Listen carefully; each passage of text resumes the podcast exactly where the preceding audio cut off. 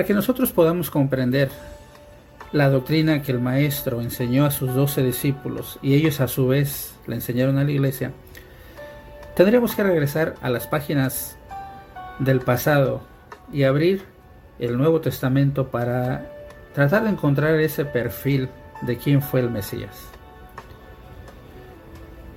El Evangelio de Lucas, en su capítulo 2, nos presenta a un Jesucristo joven, solamente con 12 años de edad, que tiene la sagacidad, tiene la capacidad, tiene la habilidad y tiene el intelecto para poder cuestionar a los religiosos de su tiempo. Y es que bueno, para que nosotros podamos entender qué doctrina fue la que le enseñó Jesucristo a sus apóstoles, tenemos nosotros mismos que entender cuál fue la doctrina que practicó el Maestro. Para comprender más de Jesucristo, Jesús de Nazaret, tenemos que verlo desde otra óptica completamente diferente a la que se nos ha presentado hoy en día. Es decir, tenemos que entender a ese Jesús el judío y no al Jesús que nos ha presentado por mucho tiempo las instituciones religiosas más importantes en el mundo. El Evangelio de Jesucristo sin duda alguna se puede rastrear leyendo los cuatro Evangelios, las cartas Paulinas. Y uno de estos claros ejemplos es a la hora de leer Juan capítulo 3, el Evangelio de Juan, donde Jesucristo tiene una plática con uno de los príncipes de los fariseos llamado Nicodemo.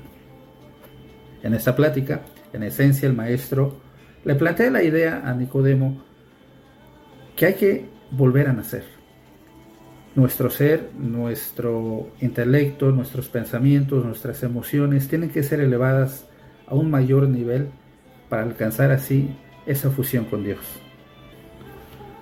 Y es que el maestro donde quiera que puso sus pies enseñó el Evangelio a toda la gente que lo escuchaba y a toda aquella gente que estaba a su alrededor. El maestro no discriminó si eran maestros de la ley, doctores de la ley, fariseos, saduceos, esenios, celotas, sino que su objetivo siempre fue enseñar esa doctrina que venía del Padre. Aun con todas las instrucciones recibidas del Maestro a los doce discípulos y a toda la iglesia, nos vamos a dar cuenta que existieron personajes que estuvieron en contra del Evangelio que enseñaba el Maestro. Existieron en aquellos días personajes dentro del movimiento de los fariseos, saduceos y otros demás grupos que estaban en contra de la doctrina que enseñaba Jesucristo, ya que sostenían que el hombre tenía que circuncidarse sin importar el nuevo evangelio. Esto por supuesto va a dar una problemática para la iglesia primitiva, ya que cuando llegamos nosotros al capítulo 15 del libro de Hechos que leeremos más adelante, nos vamos a dar cuenta que es necesario llegar a una asamblea donde se van a reunir las cabezas de la iglesia Jacobo, hermano del Señor, uno de ellos, y van a llegar a una resolución para que este conflicto eh, termine de una vez por todas. Así como la gente del pasado, los religiosos del pasado, querían seguir practicando las leyes de acuerdo a lo que dice la Torah o el Antiguo Testamento en esencia, hoy en día también existen personas llamadas cristianas que creen, enseñan y sostienen que necesitamos guardar los 613 mandamientos que presenta el judío para poder ser salvos. Por supuesto, la palabra de Dios no nos presenta esto. La palabra de Dios nos presenta un evangelio mucho mayor elevado, con mejores promesas y sobre todo dentro de un mejor ministerio.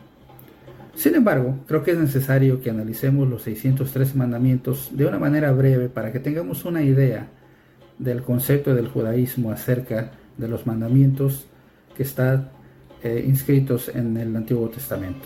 Así es que bueno, vamos a darle un recorrido brevemente a los 613 mandamientos. Acompáñame. Quisiera presentarte los famosos 613 mandamientos de acuerdo al judaísmo para entender por qué algunos movimientos religiosos los guardan los celebran, los observan de una manera exagerada y algunos otros los hacen a un lado por completo. Para encontrar los 613 mandamientos, bueno, visita la página oficial de un análisis profundo de la doctrina y tienes que ir a www.iglesiadiosisraelita.org donde, bueno, una vez que accedas a esta fuente de información, vamos a pulsar en el menú, vamos a ir a los 613 mandamientos y una vez que hagamos esto, bueno, vamos a encontrar las diferentes categorías de estos mandamientos como los escribió un personaje famoso dentro del judaísmo.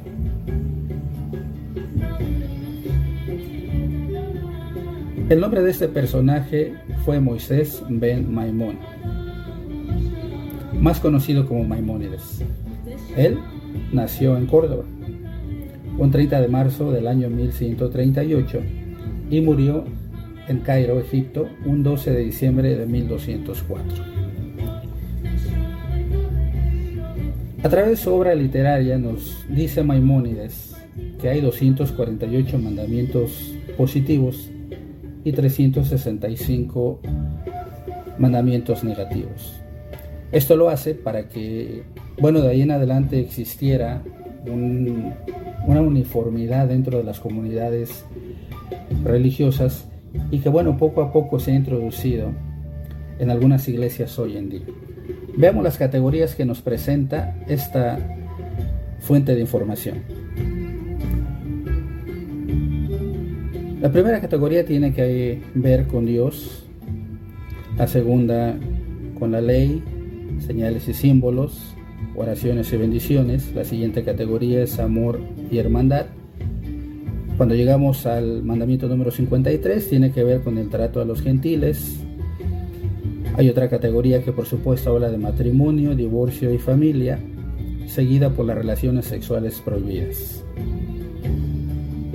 Cuando llegamos al mandamiento número 143 nos encontramos con las leyes dietéticas y ya para llegar al 170 son los mandamientos que tienen que ver con préstamos, venta y cobros. Después encontramos los mandamientos que tienen que ver con empleados, sirvientes y esclavos. Después votos, promesas y juramentos. Seguido por los mandamientos que tienen que ver con el año sabático y el año del jubileo. Después viene todo lo que tiene que ver con la corte y el proceso judicial y por supuesto otra categoría que habla de daños y perjuicios. Del mandamiento 267 al 277 tiene que ver con propiedad y derechos de propiedad, seguida por las leyes por crímenes. Después sigue castigo y restitución, por supuesto la profecía, seguida de todo lo que tiene que ver con mandamientos que están en contra de la idolatría, los idólatras y los lugares de la idolatría. Después encontramos los mandamientos que tienen que ver con agricultura y cuidado animal, seguida de algunos mandamientos que nos hablan de la vestimenta. Después encontramos los mandamientos que tienen que ver con el primogénito, sacerdotes y levitas después, seguida por la categoría de ofrendas, diezmos e impuestos, el templo, el santuario y objetos sagrados, sacrificios y ofrendas, los ritos de pureza e impureza, leprosos y lepra, el rey, los nazarenos y finalmente las leyes que tienen que ver con las guerras. Después de haber analizado los 613 mandamientos de una manera rápida, podemos concluir que el orden de los 613 mandamientos que instituyó Maimónides para todo el judaísmo no necesariamente hubieran sido los mandamientos que enseñó el maestro, no en ese orden de aparición y no desde ese punto de vista. Si algo podemos nosotros determinar a través de los cuatro evangelios y cartas paulinas, es que Jesucristo, el Maestro, tenía otra manera más espiritual de entender los mandamientos que se le habían dado originalmente al pueblo de Israel. El objetivo de esta lección, por supuesto, es viajar en el pasado y encontrar cuáles son aquellos mandamientos que el Maestro enseñó a sus doce apóstoles y ellos a su vez enseñaron a los 120 y así sucesivamente para que cada generación enseñara a la siguiente los verdaderos mandamientos que había instituido el Maestro. Si bien es cierto que el mismo maestro nos dice que él no vino a abrogar la ley ni los profetas, él no vino a quitar sino a cumplir, es necesario también entender que la mayoría de los 613 mandamientos que hemos analizado aquí de una manera breve van a ser obsoletos a causa de las enmiendas que hizo Jesucristo a la ley. Así es que bueno, acompáñenme a analizar este interesante tema y descubrir cuáles son aquellos mandamientos que Jesucristo dejó a su iglesia verdadera. Pues bien, uno de los primeros fundamentos que tenemos que establecer es analizar y verificar si Jesucristo introduce de una manera doméstica, es decir, a su pueblo Israel, y después más adelante de una manera global al resto de las naciones, un nuevo evangelio, o si las palabras que él enseñaba, la doctrina que él enseñaba, era algo que había recibido de su padre. Para verificar este dato tan importante, esencial y fundamental, tendremos que analizar y abrir nuestras Biblias en el capítulo 7 del Evangelio de Juan. En esta ocasión voy a leer la Reina Valera Antigua, esta versión de la palabra de Dios, pero por supuesto ustedes pueden leer cualquier otra versión que manejen hoy en día. El capítulo 7, en esencia, en sus primeros versículos, nos habla de la participación de Jesucristo a la hora de que se llega a la tercera festividad que Dios estableció. Dios al principio estableció tres fiestas elementales y esenciales que son Pesaj, Shavuot y la fiesta de Sukkot. En español nosotros las conocemos como Pascua, Pentecostés y la fiesta de cabañas. Y en esta fiesta de cabañas precisamente es cuando el maestro eh, está tratando de mantenerse un poco alejado de esta festividad por unas razones muy especiales que va a identificar el mismo capítulo. Voy a darle lectura al versículo 14 que dice lo siguiente. Y al medio de la fiesta subió Jesús al templo y enseñaba. Y maravillándose los judíos diciendo, ¿cómo sabe este letras, no habiendo aprendido? Verso 16, respondióles Jesús y dijo, mi doctrina no es mía, sino de aquel que me envió. Aquí tenemos una declaración del mismo maestro diciéndonos que la doctrina que él enseñaba no era algo nuevo que él estaba introduciendo, sino más bien estaba haciendo énfasis en esa doctrina que Dios le dio al pueblo de Israel al principio y después se le da a la iglesia. Y que bueno en el tiempo del maestro los religiosos de su tiempo los maestros de la ley los doctores de la ley los fariseos los saduceos los celotas los esenios y todos esos grupos como también los herodianos habían corrompido la ley del Señor dándole otra interpretación de acuerdo a sus propias conveniencias. Pues bien, el segundo versículo que nos va a ayudar a identificar cuál era la doctrina de los apóstoles, o hace mención de la doctrina de los apóstoles, lo vamos a encontrar en el libro de Hechos capítulo 2. Si no has leído el capítulo 2 del libro de Hechos, este narra cómo la iglesia está unánime, esperando esa promesa del Maestro de recibir un consolador. Jesucristo muere en una fiesta de Pesaj o Pascua, como la conocemos en español. Y después de que el maestro es enterrado, como lo declara el capítulo 12, verso 40 de Mateo, va a pasar una serie de tiempo que aproximadamente son 43 días para que poco después, a la semana, como lo prometió el maestro, un poco de tiempo, llegara ese Espíritu Santo a empapar toda la iglesia. Curiosamente la iglesia estaba celebrando la fiesta de Shavuot. Nosotros la conocemos con el nombre de Pentecostés, es decir, la fiesta 50 días después de la fiesta de Pesaj o de Pascua. Es muy importante analizar que la, iglesia en estos momentos, las personas que conforman la iglesia, mantienen esa doctrina que el maestro le enseñó a los apóstoles. Y están, curiosamente, vuelvo a repetir, reunidos en una fiesta de Pentecostés, esperando esa promesa del Maestro. Después de que este capítulo narra cómo el Espíritu Santo entra en cada uno de los feligreses de aquel entonces, vemos que Pedro da un discurso muy importante a todos los oyentes que venían fuera de, o que vivían fuera de Jerusalén y venían a la tierra de Israel a celebrar la segunda festividad del año, la segunda de las tres, porque es un acontecimiento importante para el pueblo de Israel.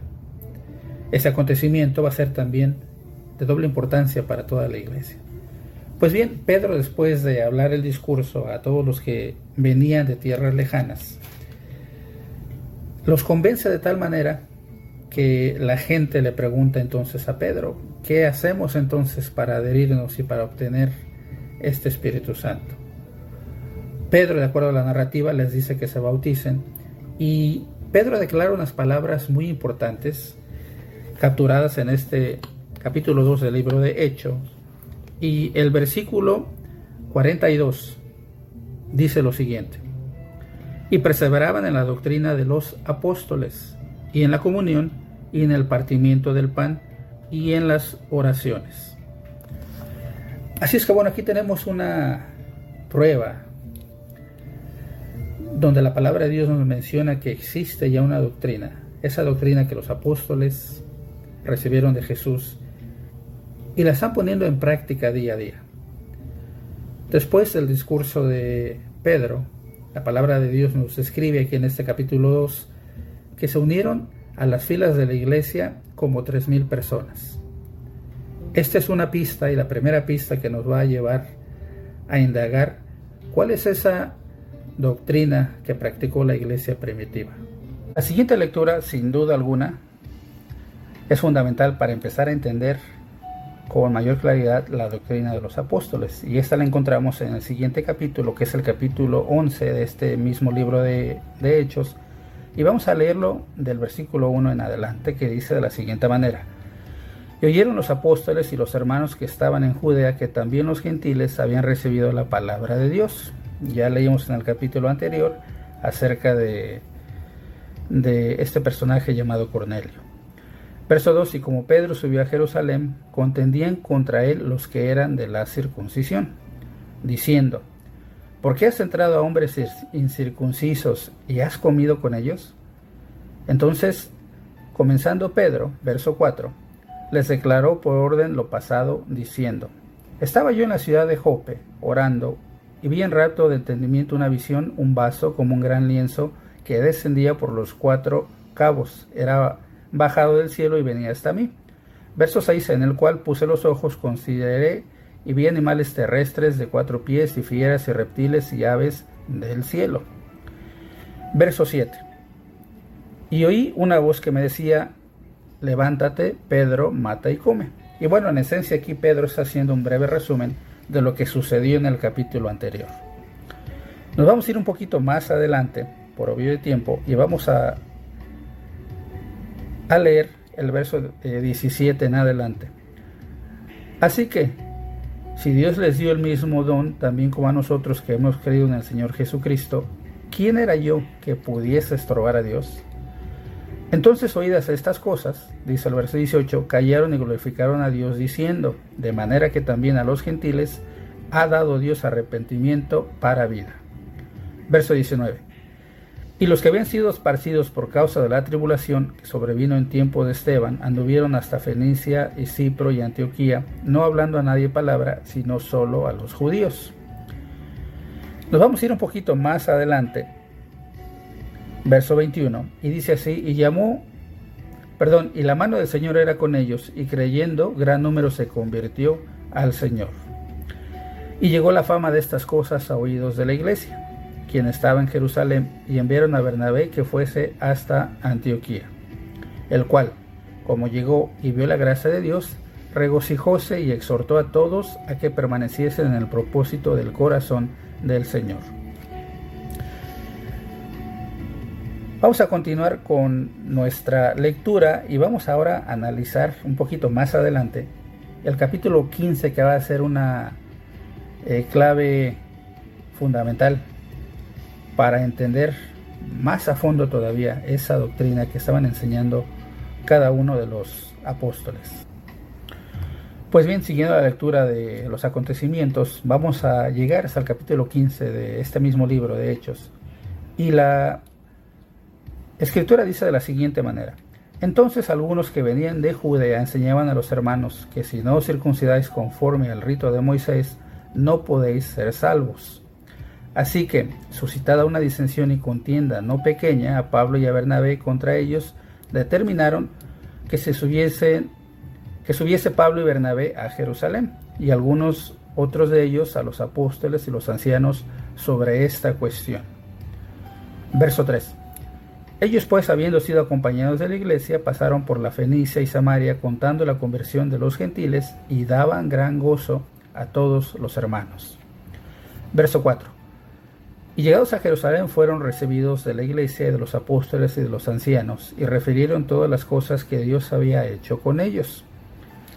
Verso 5, y empezamos a analizar los puntos claves. Mas algunos de la secta de los fariseos que habían creído se levantaron diciendo que es menester o necesario circuncidarlos y mandarles que guarden la ley de Moisés, es decir, lo que nosotros ahora conocemos como los 613 mandamientos.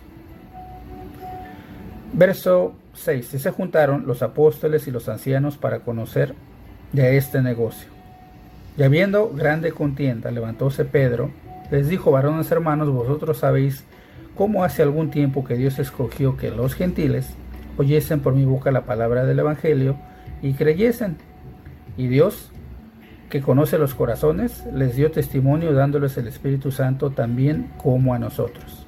Verso 9. Y ninguna diferencia hizo entre nosotros y ellos, purificando con la fe sus corazones. Verso 10. Ahora pues, ¿por qué tentáis a Dios poniendo sobre la cerviz de los discípulos yugo que ni nuestros padres ni nosotros hemos podido llevar? Antes, dice el verso 11, por la gracia del Señor Jesús creemos que seremos salvos, como también ellos. Entonces toda la multitud cayó y oyeron a Bernabé y a Pablo que contaban cuán grandes maravillas y señales Dios había hecho por ellos entre los gentiles. Verso 13. Y después que hubieron callado, Jacobo respondió diciendo, varones hermanos, oídme. Simón ha contado cómo Dios primero visitó a los gentiles para tomar de ellos pueblo para su nombre. Y con esto concuerdan las palabras de los profetas como está escrito. Después de esto volveré y restauraré la habitación de David que estaba caída, y repararé sus ruinas y la volveré a levantar. Verso 17. Para que el resto de los hombres busque al Señor y todos los gentiles sobre los cuales es llamado mi nombre, dice el Señor que hace todas estas cosas. Verso 18. Conocidas son a Dios desde los siglos todas sus obras. Verso 19, que es el más interesante de todos. Jacobo estaba declarando algo muy importante, por lo cual yo juzgo que lo que de los gentiles se convierten a Dios no han de ser inquietados, sino escribirles, dice el verso 20, que se aparten de las contaminaciones de los ídolos, de fornicación, de ahogado y de sangre. Cuatro elementos importantes. Seguimos la lectura. Verso 21. Porque Moisés, desde los tiempos antiguos, tiene en cada ciudad quien les predique en las sinagogas donde es leído cada sábado.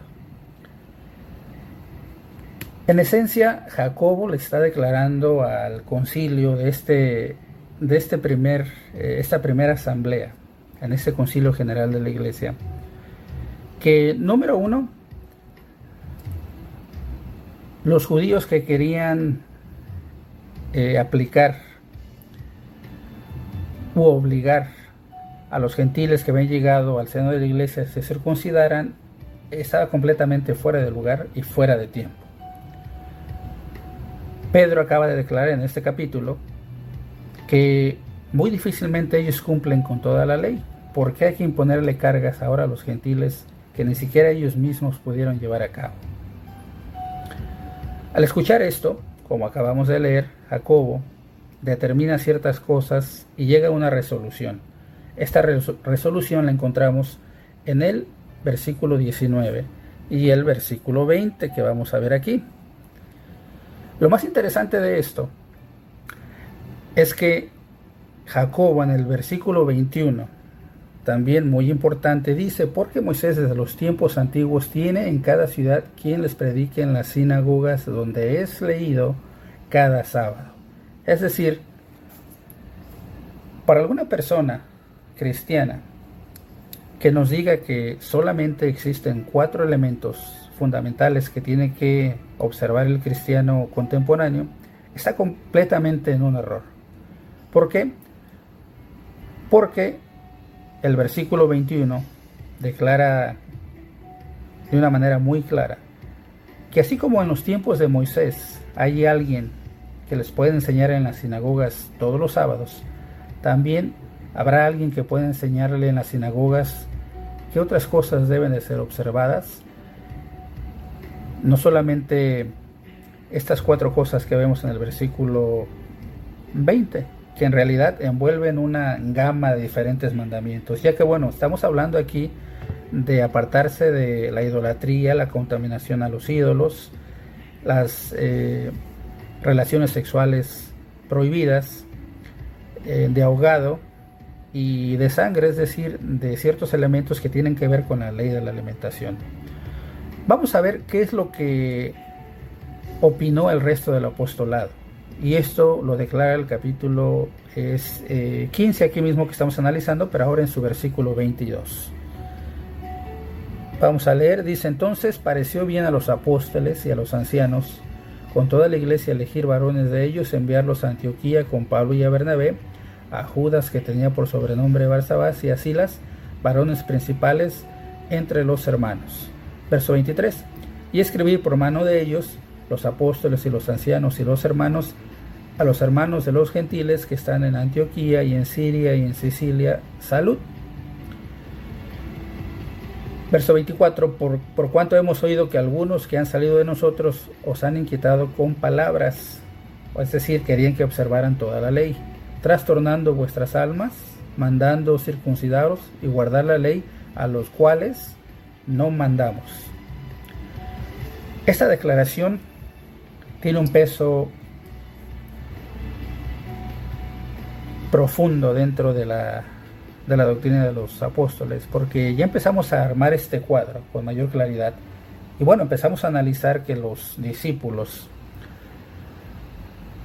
ya tienen una doctrina bien definida y nosotros la podemos verificar a través de estos textos que hemos analizado hasta estos momentos. Pues bien, ahora vamos a ir al capítulo 10 del libro de los Hechos, donde encontramos la narrativa de dos personajes importantes que tienen que ver bastante con la doctrina de los apóstoles. Vamos a leer el capítulo 10 de Hechos en la versión Reina Valera antigua, pero por supuesto ustedes pueden utilizar cualquier versión que tengan a, la mano. Hechos 10, verso 1 en adelante dice lo siguiente. Y había un varón en Cesarea llamado Cornelio, centurión de la compañía que se llamaba La Italiana pío y temeroso de Dios con toda su casa, y que hacía limosnas al pueblo y oraba a Dios siempre. Verso 3. Este vio en visión manifiestamente como a la hora nona del día que un ángel de Dios entraba a él y le decía, Cornelio. Y él, puesto en él los ojos espantado, dijo, ¿qué es, Señor? Y díjole, tus oraciones y tus limonas han subido en memoria a la presencia de Dios. Envía pues Dice el verso 5, hombres a Jope y haz venir a un Simón que tiene por sobrenombre Pedro. Verso 6. Este posa en casa de un Simón curtidor que tiene su casa junto a la mar. Él te dirá lo que te conviene hacer.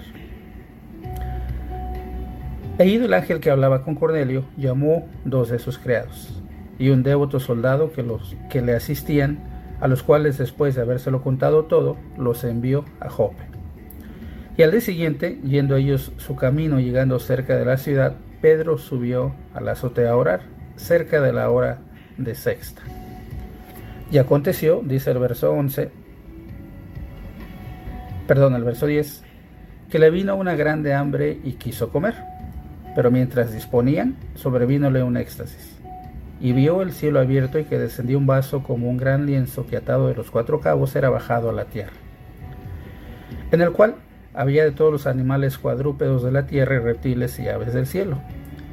Verso 13. Y le vino una voz, levántate, Pedro, mata y come. Vamos a adelantarnos un poquito a la lectura y bueno, ustedes pueden leer todo este capítulo con detalle. Y aquí hay varios puntos importantes en los cuales tenemos que reflexionar. Uno de ellos es que si te quedas hasta este versículo, normalmente los cristianos contemporáneos creen que Dios le está dando la orden a Pedro de que ahora en adelante se puede comer todo tipo de, de animales o de alimentos. Sin embargo, esto no es lo que nos dice el mensaje cuando leemos el capítulo en su totalidad. Bueno, entonces esto sucede tres veces, que Pedro siente este éxtasis, escucha estas palabras. Y el verso que nos va a interesar es el verso que está un poquito más adelante. Y vamos a ver el versículo 22 que dice lo siguiente. Y ellos dijeron, Cornelio, el centurión varón justo y temeroso de Dios y que tiene testimonio de toda la nación de los judíos, ha recibido respuesta por un santo ángel de hacerte venir a su casa y oír de ti palabras. Verso 23. Entonces metiólos dentro, los hospedó y el día siguiente, declara la palabra, levantándose se fue con ellos y le acompañaron algunos de los hermanos de Jope. Vamos a irnos más adelante, por obvio de tiempo, y vamos a entrar al versículo 28 que dice así.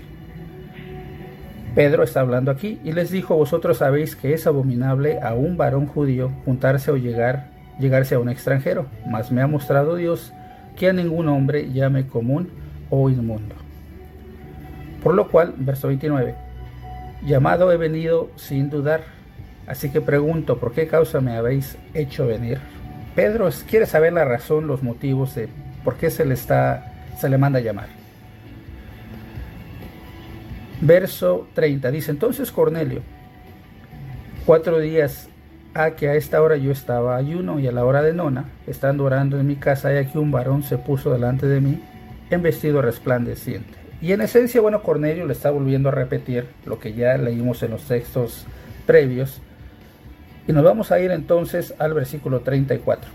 Dice así, entonces Pedro, abriendo su boca, dijo, por verdad, hallo que Dios no hace acepción de personas, sino, dice el verso 35, de cualquier nación que le teme y obra justicia se agrada.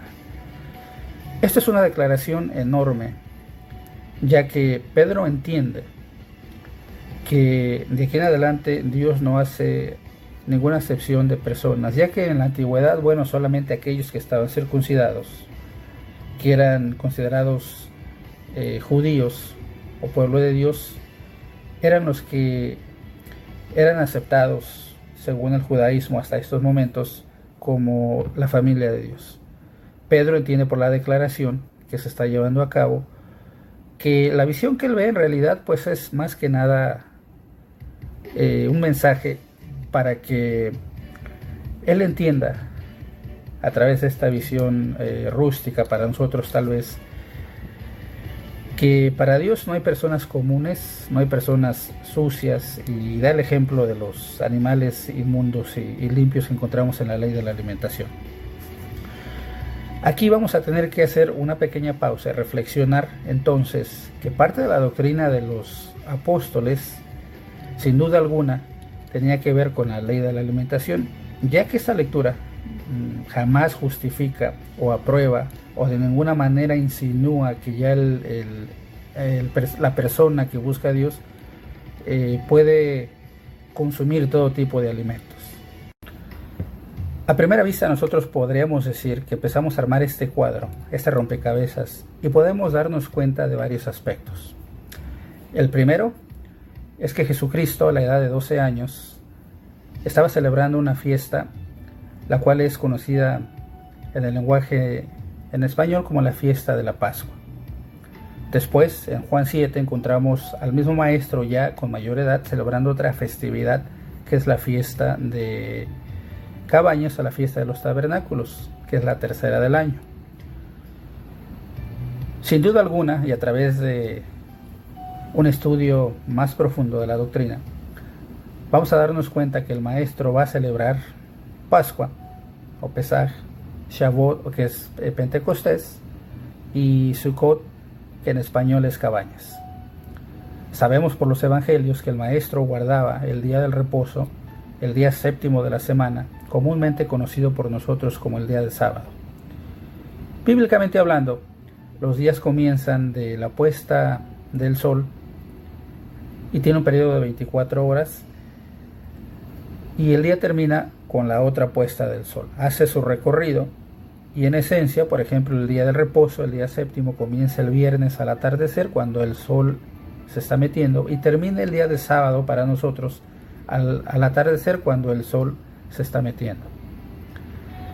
En esencia sabemos también que el maestro dejó instrucciones muy claras por lo que dice el capítulo 16, verso 16 del Evangelio de Marcos, que dice lo siguiente.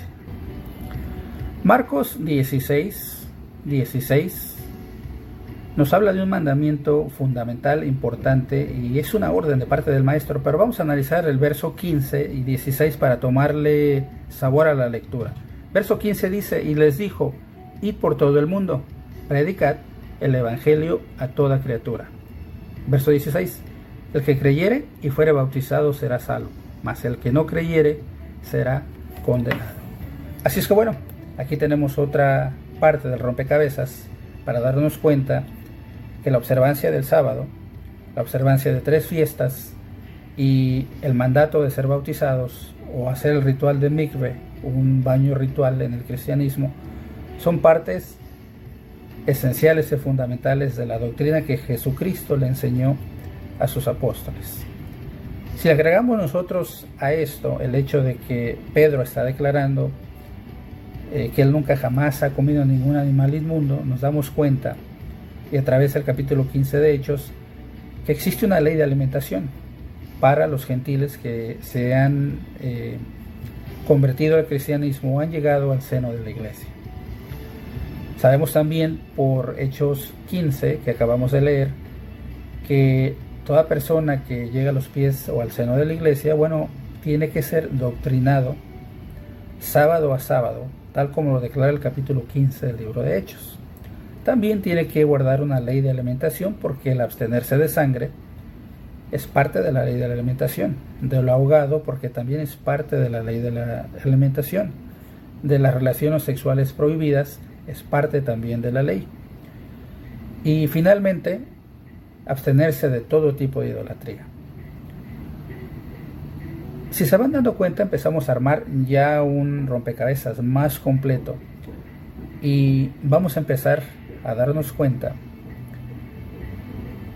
que todos estos detalles importantes que hemos leído hasta estos momentos van a empezar a construir esa doctrina de los apóstoles de la cual estamos tratando de encontrar.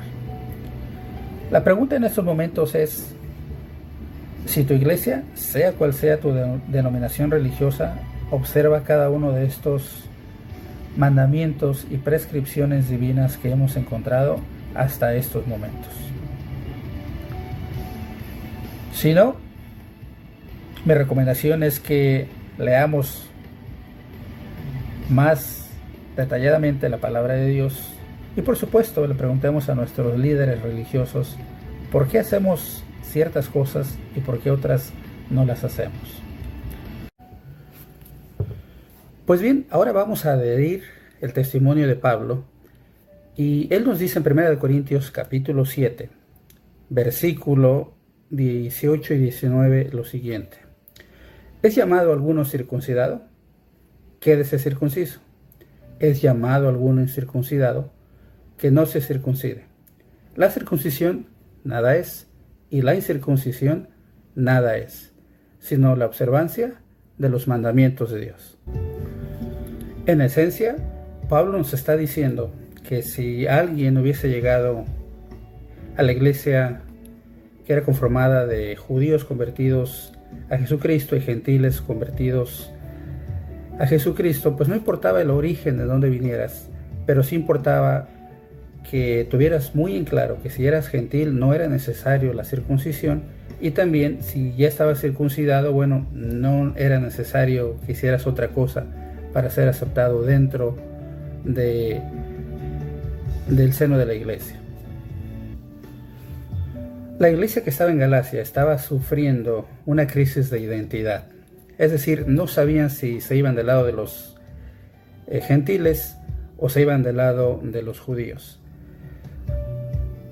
El capítulo 3 de Gálatas nos escribe una fuerte sanción que Pablo le da a la iglesia de aquel lugar. Vamos a leer lo que dice Gálatas 3, verso 1 en adelante. Oh Gálatas insensatos, ¿quién os fascinó para no obedecer a la verdad? ante cuyos ojos Jesucristo fue ya descrito como crucificado en vosotros? Esto solo quiero saber de vosotros. ¿Recibisteis el Espíritu por las obras de la ley o por el oír de la fe? Tan necios sois, dice el verso 3. Habiendo comenzado por el Espíritu, ¿ahora os perfeccionáis por la carne? ¿Tantas cosas habéis padecido en vano? Sí, empero en vano. Verso 5. Aquel, pues, que os daba el Espíritu y obraba maravillas entre vosotros, ¿hacíalo por las obras de la ley o por el oír de la fe? Verso 6. Como Abraham creyó a Dios y le fue imputado a justicia. Sabéis por tanto, dice el verso 7, que los que son de la fe, los tales son hijos de Abraham. Y viendo antes, dice el verso 8, la escritura que Dios por la fe había de justificar a los gentiles, evangelizó antes Abraham, diciendo en ti serán benditas todas las naciones. Aquí cabe también mencionar que Génesis 26.5 narra perfectamente y claramente cómo fue la manera en que fue eh, no, justificado, más bien evangelizado Abraham. Así es que, bueno, es un texto que ustedes pueden revisar, Génesis 26.5, para darse cuenta cómo fue evangelizado Abraham. Seguimos con la lectura aquí en Galatas 3. Verso 10. Porque todos los que son de las obras de la ley están bajo de maldición, porque escrito está, maldito todo aquel que no permaneciera en todas las cosas que están escritos en el libro de la ley para hacerlas. Este es un dato muy importante y es algo que tenemos que entender claramente. Las obras de la ley no son la ley de Dios, son dos cosas completamente diferentes, pero bueno, ya hablaré en otro tema de lo que son las obras de la ley. Siguiendo pues este rompecabezas que estamos tratando de armar, vamos a encontrar que Pablo también habla a los hebreos y en el capítulo 7, en su versículo 11 en adelante declara lo siguiente. Si pues la perfección era por el sacerdocio levítico, porque debajo de él recibió el pueblo la ley, ¿qué necesidad había aún de que se levantase otro sacerdote según el orden de Melquisedec y que no fuese llamado según el orden de Aarón? Es decir, y de una manera más sencilla, si el judaísmo o los 613 mandamientos que estaban fundamentados en el sacerdocio de Aarón hubieran sido perfectos, no hubiera habido necesidad de que se levantara el Mesías, ya que en esencia, si este sacerdocio hubiera sido perfecto, pues no hubiera habido necesidad de, de cambiar ninguno de los aspectos de la ley. Sin embargo, el versículo 14 nos dice, eh, perdón, versículo 12 nos dice, pues mudado el sacerdocio, necesario es que se haga también mudanza de la ley. Y aquí es donde nosotros debemos empezar a tomar las piezas, ir poniéndolas en su lugar. Y a través de este capítulo 7 de Hebreos, nos vamos a dar cuenta que existe un mejor sacerdocio. Esto concuerda con las palabras del Maestro en el Evangelio de Juan en la última cena, en esa última festividad que celebró el maestro, que fue la fiesta de Pesach o Pascua, como nosotros la conocemos en español, y el maestro dijo, esta es la sangre del nuevo pacto que por vosotros es derramada.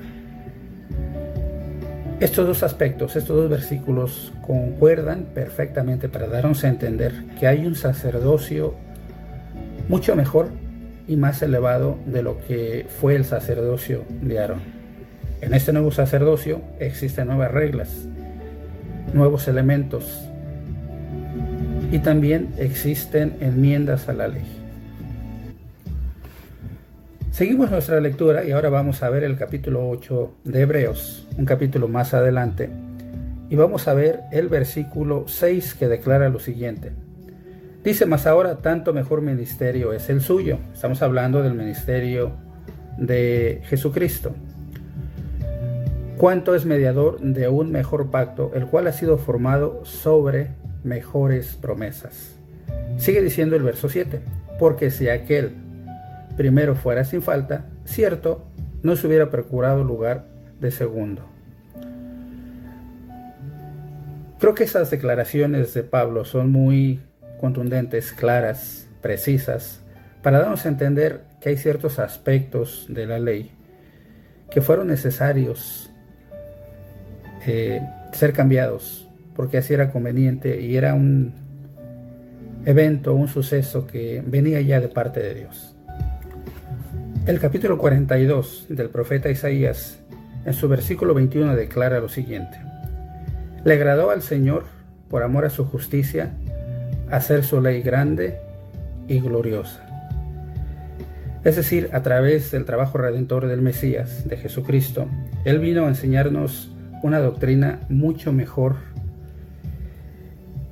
perfecta, ya que Él fue el sumo sacerdote y a través de su sangre ahora nosotros obtenemos ese perdón de los pecados. Haciendo un breve resumen de todo lo que hemos hablado, podríamos decir que la iglesia va a seguir ciertos aspectos que se van a alejar por una parte del judaísmo, del judaísmo que había sido corrompido por los líderes religiosos de el tiempo del maestro, pero por otro lado, habían entendido también por conducto de Pablo que ahora la ley tiene un aspecto más espiritual y no se trataba simplemente de cumplir los mandamientos por cumplirlos. Probablemente te estás preguntando, ¿cuándo por qué y en dónde cambió o empezó a cambiar la doctrina original. La doctrina que Jesús había enseñado a sus apóstoles y los apóstoles hubieran enseñado a la iglesia primitiva. La respuesta está enfrente de nuestros ojos. Y esto se debe al cambio que hizo la Iglesia Católica Apostólica y Romana a muchas de las leyes que enseñaron los discípulos, el Evangelio que les había enseñado Jesucristo, y es que con la ascensión del emperador o primero general Constantino, cuando tiene el poder absoluto como, como máxima autoridad, no solamente dentro de la iglesia, sino también como emperador en toda el, todo el imperio romano, en el año 325 después de Cristo aproximadamente, empieza a hacer un, un cambio de, de leyes que iban de acuerdo a sus intereses. Uno de esos cambios más notables fue el cambiar el sábado por el día de domingo como el día de reposo el séptimo día. Para entender cuáles son los mandamientos que empezó a introducir el emperador Constantino, ahora como jefe de la Iglesia Católica Apostólica y Romana, tendremos que regresar a la historia y analizar cuáles son esos cambios que fueron eh, descritos por el profeta Daniel. A pesar de que el maestro dio instrucciones claras, concisas, precisas, y las compartió con los discípulos, y ellos a su vez se dieron a la tarea de propagar el Evangelio del mundo conocido de aquel entonces, aún con todo esto hay muchas iglesias que han corrompido el Evangelio.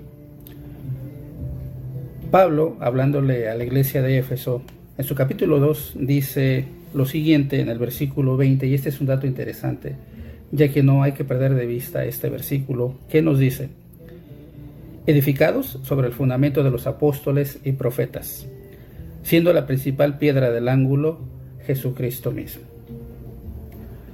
Me recuerdo aquí de un versículo muy importante también encontrado en el Evangelio de Juan, donde Jesucristo tiene una plática con Poncio Pilato. El capítulo es el capítulo 18 del libro de Juan. Y en este capítulo, en esa conversación que tiene el maestro con Pilato, Pilato le pregunta a Jesucristo qué es verdad. La respuesta del maestro debe de ponernos a pensar, ya que les dice Jesucristo, a Pilato le contesta y le dice, todo el que es de la verdad, oye mi voz.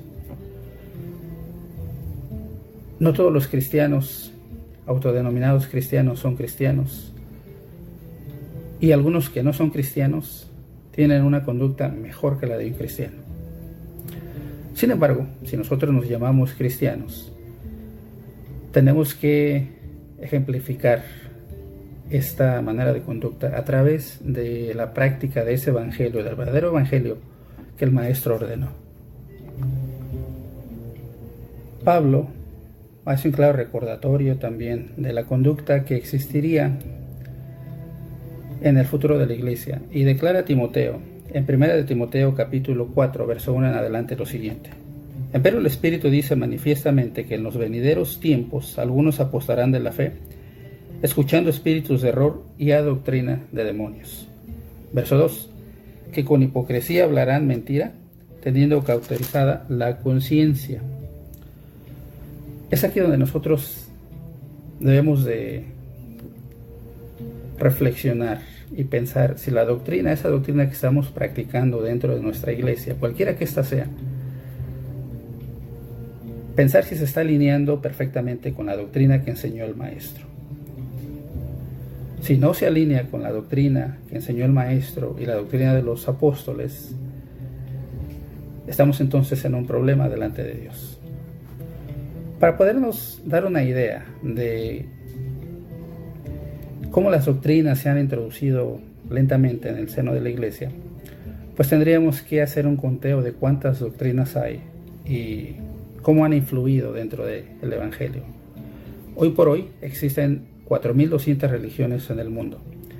Sin embargo, bueno, solamente quisiera mostrarte las más eh, importantes, las más grandes o las que tienen más peso dentro de nuestra sociedad y voy a compartir con ustedes una lista que nos debe de ayudar a expander nuestro conocimiento sobre este tema, el cual es la doctrina de los apóstoles. Así es que bien, a través de esta lista podemos darnos cuenta del nombre de la iglesia, su fundador y en qué año fue fundada. Tenemos, por supuesto, como primer número la iglesia católica, en qué año se fundó, luterana, navalista, episcopal, unitaria y así sucesivamente. Ustedes las, las pueden ver aquí en pantalla. Después vamos a ir poco a poco, conforme va recorriendo el tiempo. Nos vamos a dar cuenta que entre el año 1739 a 1844, bueno, surgieron una cantidad de iglesias llamadas cristianas en el eh, continente americano. Todas estas practican de una manera parcial la doctrina que enseñó el maestro. Pues bien, aquí lo importante no es a qué denominación perteneces. Más bien lo importante aquí es qué tipo de mandamientos estás guardando y si estos se alinean o no perfectamente a la doctrina que enseñó el maestro. Para cerrar ese tema, y en conclusión, puedo decirles que la doctrina del maestro, la doctrina de Jesucristo que enseñó a sus apóstoles, fue heredada a la verdadera iglesia. El maestro fue un fiel observante del día del reposo, mejor conocido por nosotros como el día del sábado.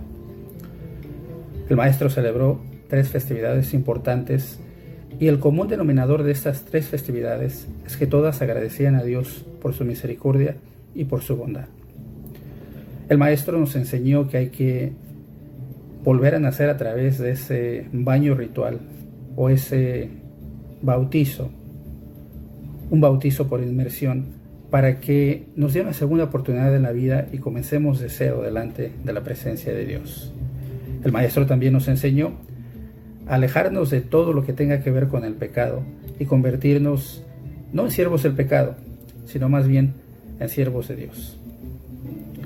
El maestro también nos enseñó que la caridad, la justicia y la misericordia son pilares fundamentales para todos aquellos que nos llamamos cristianos el verdadero cristiano, tiene a Israel en un lugar muy especial. Ama la ley de Dios y cumple con los mandamientos que nos enseñó el Maestro. Finalmente, dejo aquí una lista parcial, no en su totalidad, ya que bueno, es bastante extenso este tema de, los, de la doctrina de los apóstoles, pero fundamentalmente los apóstoles enseñaban a ser observantes del día del reposo. Celebraban las tres fiestas, respetaban la ley de la alimentación, reconocían a Yeshua comúnmente conocido por nosotros como Jesucristo como el Mesías prometido a Israel. Practicaban el bautizo por inmersión, reconociendo que a través de este bautizo y en el nombre de Jesucristo se obtenía una nueva oportunidad y perdón de los pecados. Reconocían el dogma de fe que se encuentra en Deuteronomio capítulo 6, verso 4, que dice, Oye Israel, el Señor nuestro Dios, el Señor uno es. Finalmente, como número 7, reconocían que la ley sufrió un cambio a través de un nuevo pacto con mejores promesas a través de la muerte de Jesucristo. Shalom, shalom y gracias por acompañarme en este tema tan importante, fundamental y esencial para todo cristiano. Si te gustó este tema, bueno, suscríbete al canal, comparte con todas tus amistades los temas que aparecen aquí en este canal o visita cualquiera de las plataformas digitales que aparecen aquí en pantalla. Si tienes alguna pregunta, sugerencia o comentario acerca de este tema o de los temas que aparecen en este canal, bueno, no dudes en mandar un correo a info arroba iglesia de Dios israelita.org. Como siempre, que el Dios de Abraham, de Isaac y de Jacob te acompañe donde quiera que vayas. Shalom, shalom.